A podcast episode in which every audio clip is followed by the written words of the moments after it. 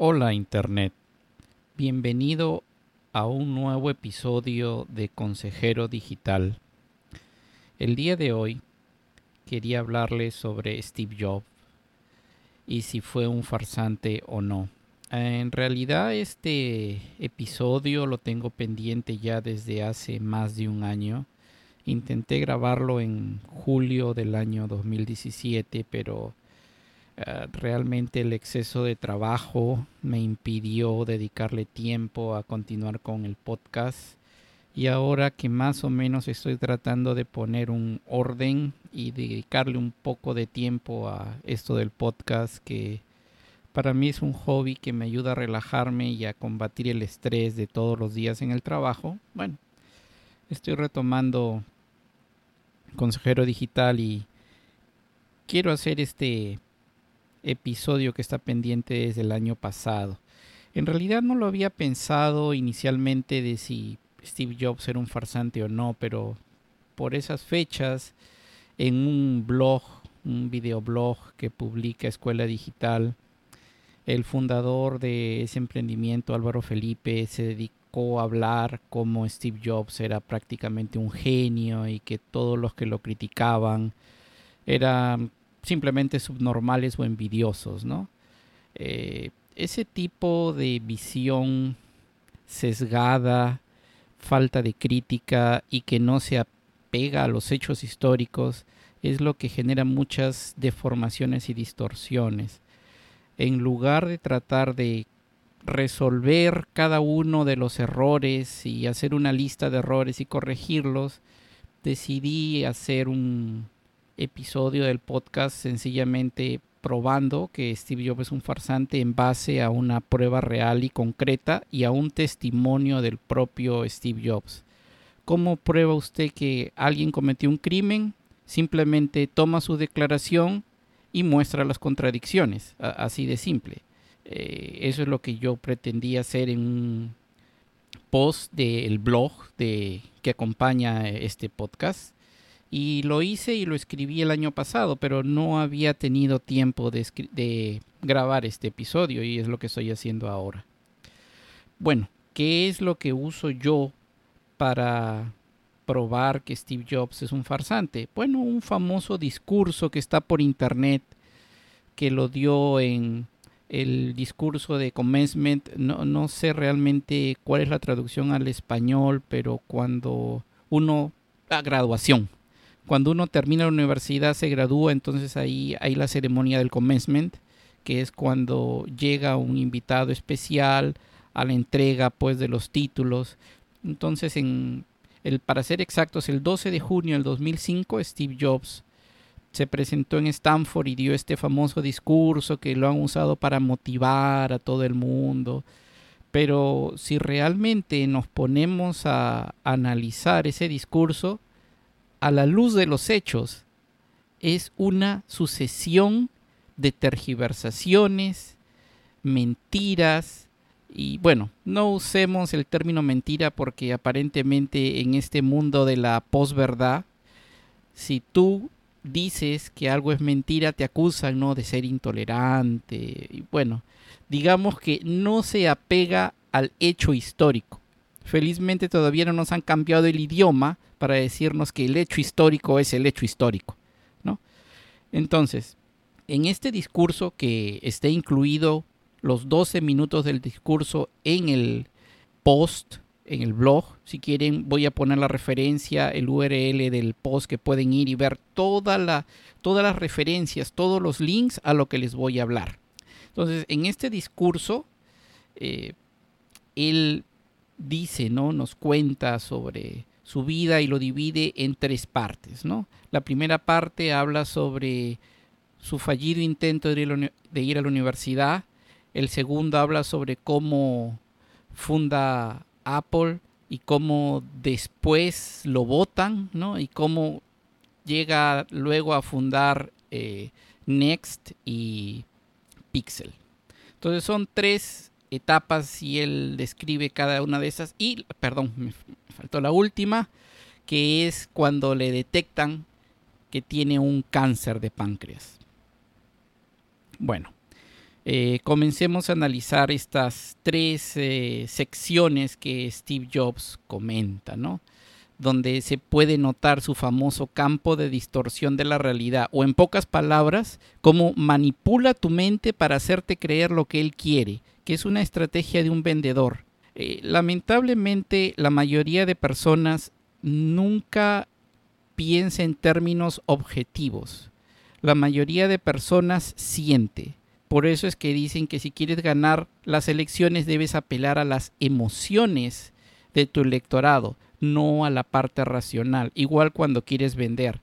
La gran mayoría de los seres humanos no actúa de forma racional. Si lo hiciera, entonces la gran mayoría de los seres humanos viviría de una forma racional, ordenada, limpia, tendría su vida eh, completamente presupuestada, no le faltaría ni le sobraría nada y viviríamos en un mundo perfecto donde no habría contaminación. Dado que eso no ocurre, debemos de deducir que la gran mayoría actúa de forma emocional.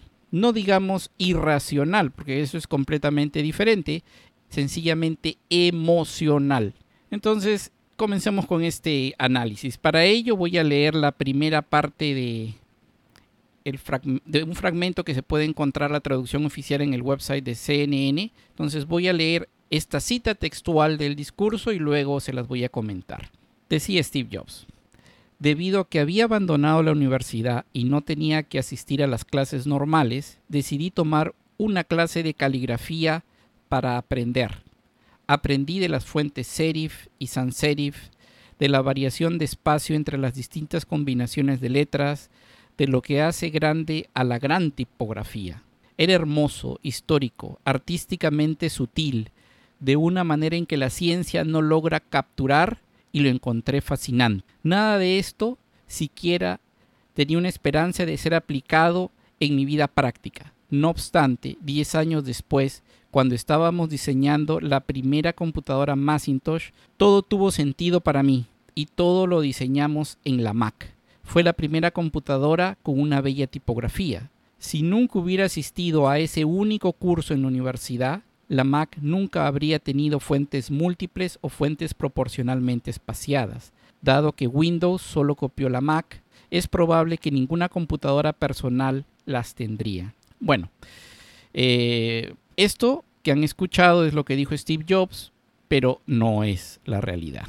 En realidad, las múltiples fuentes a diferentes tipos de letra, el espaciado múltiple ya existía en las computadoras desde los años 70 se creó con el Unix. Justamente la, una de las razones por las cuales Unix consiguió tanto éxito es que tenía un programita adentro que se llamaba Trof, que permitía darle formato a los textos científicos. Trof evolucionó en lo que posteriormente fue TeX y en nuestros días es LaTeX, prácticamente el estándar para lo que es la generación de documentos científicos. Y obviamente tipeando en modo carácter, usted podría poner ciertos tags y conseguir ciertas fuentes, ciertos espaciados. Es decir, ya existía la tecnología, no la creó Apple, no era algo nuevo, ya existía.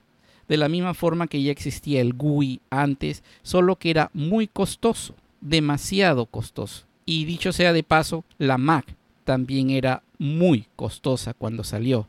Es más, en 1984, cuando aparece la Mac, tenía una versión con 128 kilobytes y una versión con 512.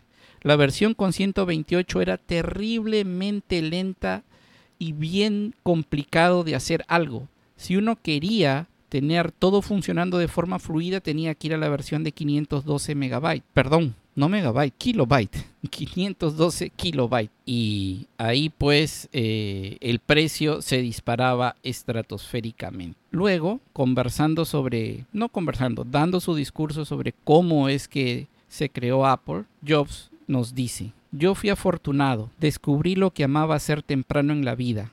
Woz y yo comenzamos Apple en el garaje de mis padres cuando tenía 20 años.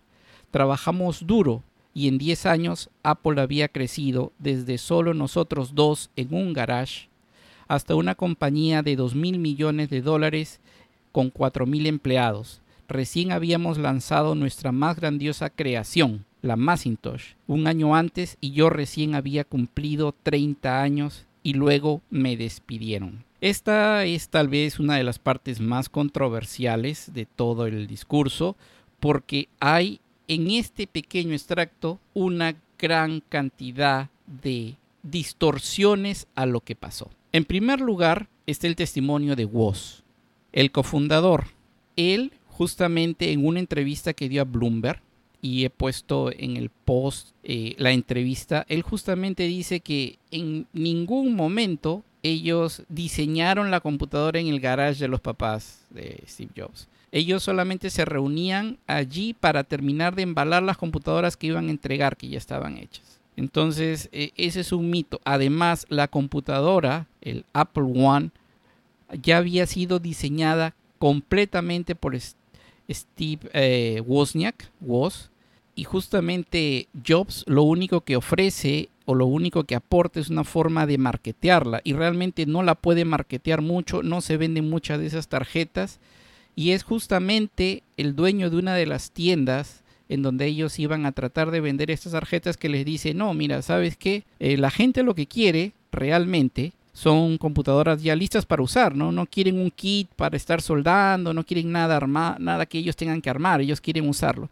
Y es entonces que diseñan el Apple II, pero no hubieran tenido dinero para hacerlo de esa forma si es que no hubiera entrado un tercer socio fundador que Jobs se lo, se salta olímpicamente en ese párrafo, ¿no?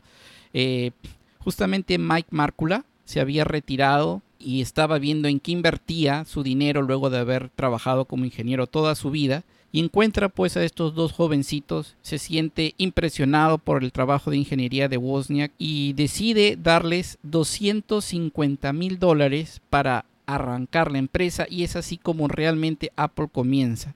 Si Mike Markula no hubiera aportado esos 250 mil dólares, sus contactos en la empresa sobre cómo marketear, a qué ferias ir, cómo vender el producto, Apple no sería lo que es hoy, nunca hubiera despegado. Pero obviamente el, digamos, ego y la falta de ver la realidad, la falta de autocrítica de Jobs que está presente en la mayoría de vendedores que te pueden vender algo que te va a matar, pero mientras ellos hagan plata, te lo venden, eh, no lo dice, ¿no? Entonces justamente él también en el discurso dice, yo cometí un error porque yo traje a Scully de, Pepsi Cola para que sea gerente. Bueno, en realidad el directorio ya se había dado cuenta de los graves problemas que tenía Apple porque Steve Jobs, que estaba en ese momento como CEO, no sabía hacer las cosas, le faltaba experiencia.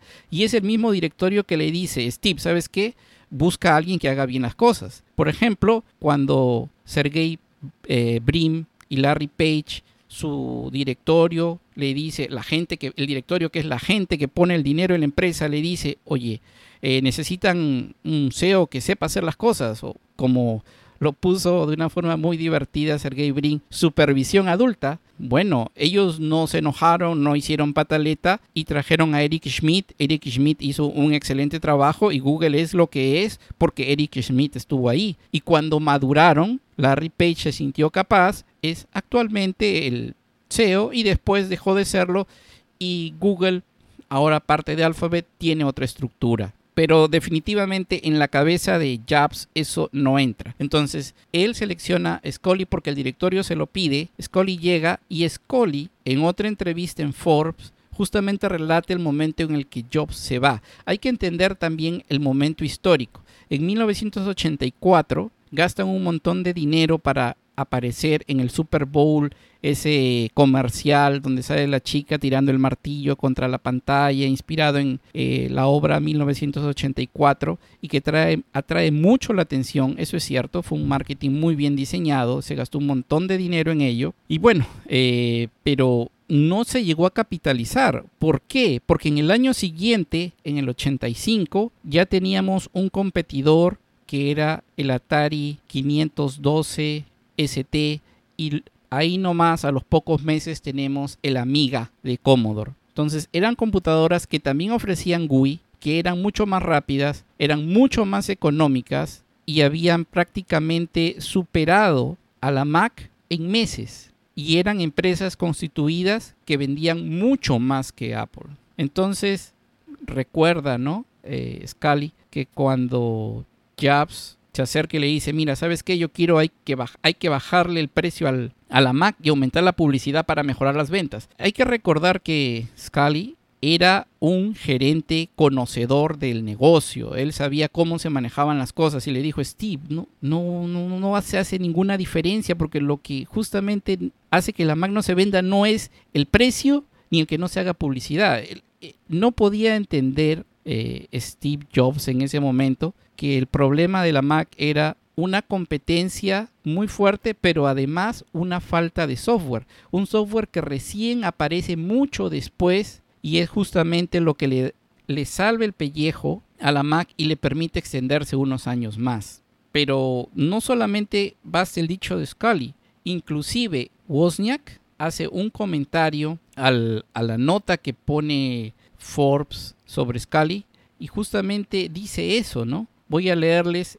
exactamente lo que dice Wozniak. Una cosa que nadie le gusta señalar es que John Scully, así como casi todos nosotros en Apple, creíamos que el Macintosh era el futuro de Apple. Todos sacrificamos el creciente mercado de computadoras personales 10 veces más en una década y Microsoft consiguió todo el crecimiento en esta creencia. Nosotros, con Scully liderando, tuvimos que trabajar muy duro durante tres años para hacer que el Macintosh fuera exitoso en dólares como lo fue el Apple II, siguiendo la visión de Jobs. Las decisiones tomadas se pueden discutir porque nunca se puede volver y decir qué decisiones tendrían qué resultados, pero fue una decisión de negocios para salvar a Apple como una empresa, después de que las acciones cayeron en un tercio en un día cuando el Macintosh no pudo vender lo esperado debido a que no tenía mucho software. Steve Jobs no fue expulsado de la empresa, él se fue. Le apoyé en su creencia de que le hicieron crear computadoras, pero hasta entonces solo había fracasado en la creación. Fue genial en la producción y comercialización del Apple II y los ingresos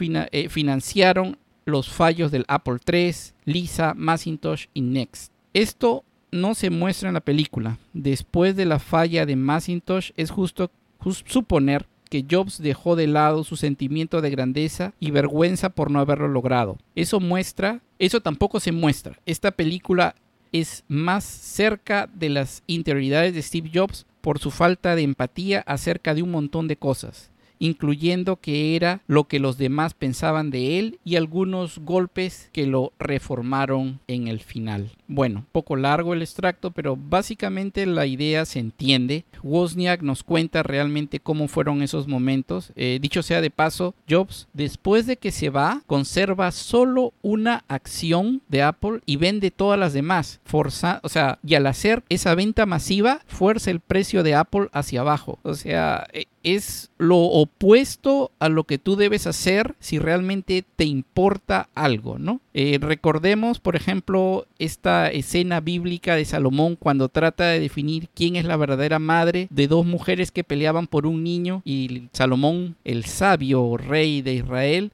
le dice a su guardia, córtalo en dos y dale una mitad cada uno, a cada una. Y una de ellas le dice, no, dáselo a la otra porque prefiero verlo vivo en las manos de ella que tener solo una mitad. Y Salomón dice, no, no, entonces la que ha dicho eso, esa es la verdadera mamá, porque prefiere ver a su hijo vivo. La otra no es la mamá. Aquí tenemos exactamente ese caso con tal de probar su punto, él quiere sabotear a la empresa de donde se fue voluntariamente. E hizo todo lo posible para sabotear a Apple y que a Apple le fuera mal. O sea, realmente nos pinta de cuerpo entero una personalidad, por decirlo menos, psicopática, una personalidad no normal, con muy poca emoción y donde, bueno, y no es el único caso, ¿no? Eh, actuaciones en las cuales, por ejemplo, cuando le preguntaban, teniendo tanto dinero como él decía y tanto éxito, no le daba dinero a su hija biológica. O sea, él había tenido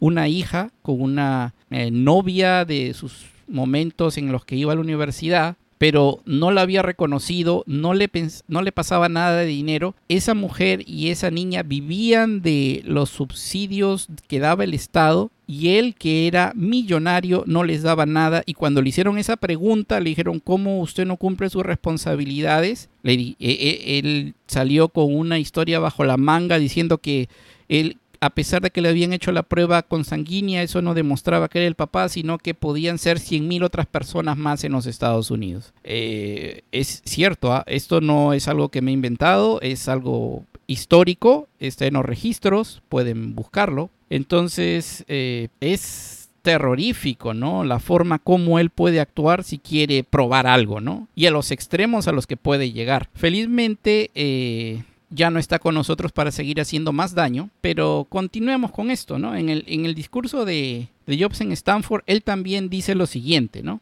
Durante los siguientes cinco años emprendí una compañía llamada Next y otra compañía llamada Pixar, y me enamoré de una increíble mujer que se convertiría en mi esposa.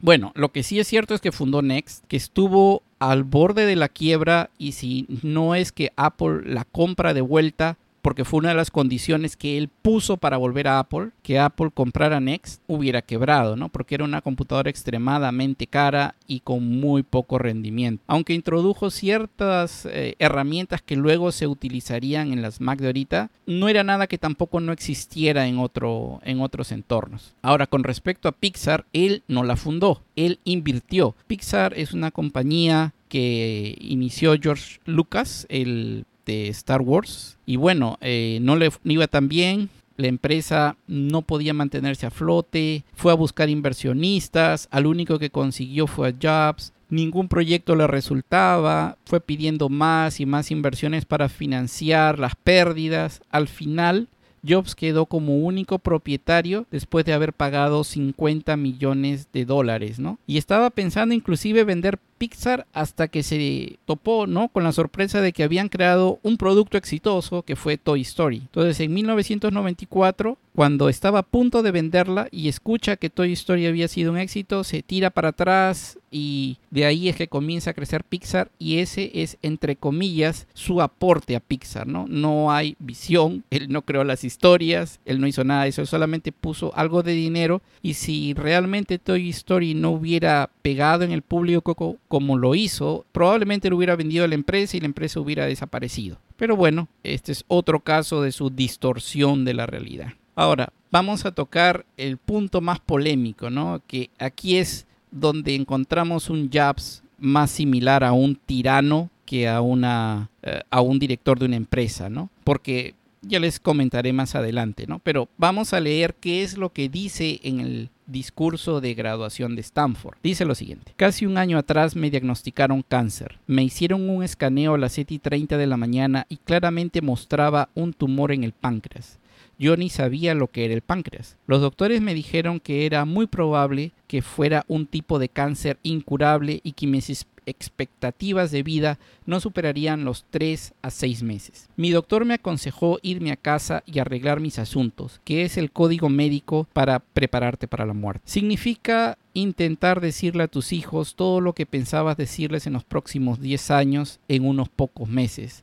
Significa asegurarte que todo es finiquitado de modo que sea lo más sencillo posible para tu familia. Significa despedirte. Viví con ese diagnóstico todo el día. Luego, al atardecer, me hicieron una biopsia en que introdujeron un endoscopio por mi garganta a través del estómago y mis intestinos. Pincharon con una aguja mi páncreas y extrajeron unas pocas células del tumor. Estaba sentado, perdón, estaba sedado pero mi esposa, quien estaba allí, me contó que cuando examinaron las células en el microscopio, los doctores empezaron a llorar porque descubrieron que era una forma muy rara de cáncer pancreático curable con cirugía. Me operaron y afortunadamente ahora estoy bien. Bueno, la perspectiva de los años eh, nos ha permitido descubrir toda la verdad. Jobs dijo que ya estaba curado. Esto me hace recordar al famoso discurso de Chávez cuando llega de La Habana y dice, ya estoy curado, voy a ir a elecciones para reelegirme. Y en realidad no lo estaba, pero bueno, así actúan los megalómanos. Ahora sabemos, ¿no? Por testimonio de gente que él se negó a la cirugía, intentó curas alternativas por más de un año y luego de que las cosas comenzaron a ir muy mal, realmente muy mal porque comenzó a perder peso, ya se notaba que algo no estaba bien, es que vuelve al médico, pero ya es muy tarde. El tumor se ha esparcido, por más que intentan removerlo, no pueden hacer mucho intentan todos los tratamientos, inclusive se hace un trasplante donde increíblemente tiene tanta suerte que de ser este recién puesto en la lista de trasplante termina siendo número uno y le hacen un trasplante antes que a todos los demás. Eh, claro, ¿no? Es una persona con mucha suerte luego de tener tantos millones de dólares. Pero lo peor de todo es el secretismo, ¿no? Con el que maneja su salud en todos los años que vienen y cuando le dicen, ¿no? Este, ¿por qué usted está perdiendo tanto peso? Él achaca y dice, no, son desbalances hormonales no es sino ya hasta el final de su vida, ¿no? Que Jobs lamenta, ¿no? Haber optado por tratamientos alternativos en vez de hacerle caso a lo que dice la ciencia, ¿no? Alguien que toda su vida se la pasa pensando que lo que él desea y si él lo piensa mucho es lo que va a pasar. Bueno, creo que quitarle el mérito a la ciencia y es justamente lo que nos ha puesto aquí eh, es suicida, ¿no? Y al final él por su mismo actuar terminó muriendo resultado de sus acciones imprudentes. ¿Fue un farsante? Bueno, Definitivamente, desde mi punto de vista lo fue. En este discurso de 12 minutos le hemos encontrado una serie de mentiras. Bueno, ya dije que mentiras es una palabra muy fuerte. Tergiversaciones, de faltas a la verdad histórica, desviaciones eh, o libres interpretaciones de lo que ocurrió. Entonces, imagínense toda su vida, ¿no? Si la ponemos bajo lupa. Y en realidad, si alguien quiere tener mucho éxito, en el fondo creo que hay que actuar de una forma muy poco ética, ¿no? Si es que realmente se quiere tener mucho, mucho, mucho dinero, ¿no? Si quieres tener lo suficiente, hay algo que tienes que hacer. Si quieres tener mucho, bueno, tienes que pasar por encima de algunas cabezas, ¿no? No hay otra forma.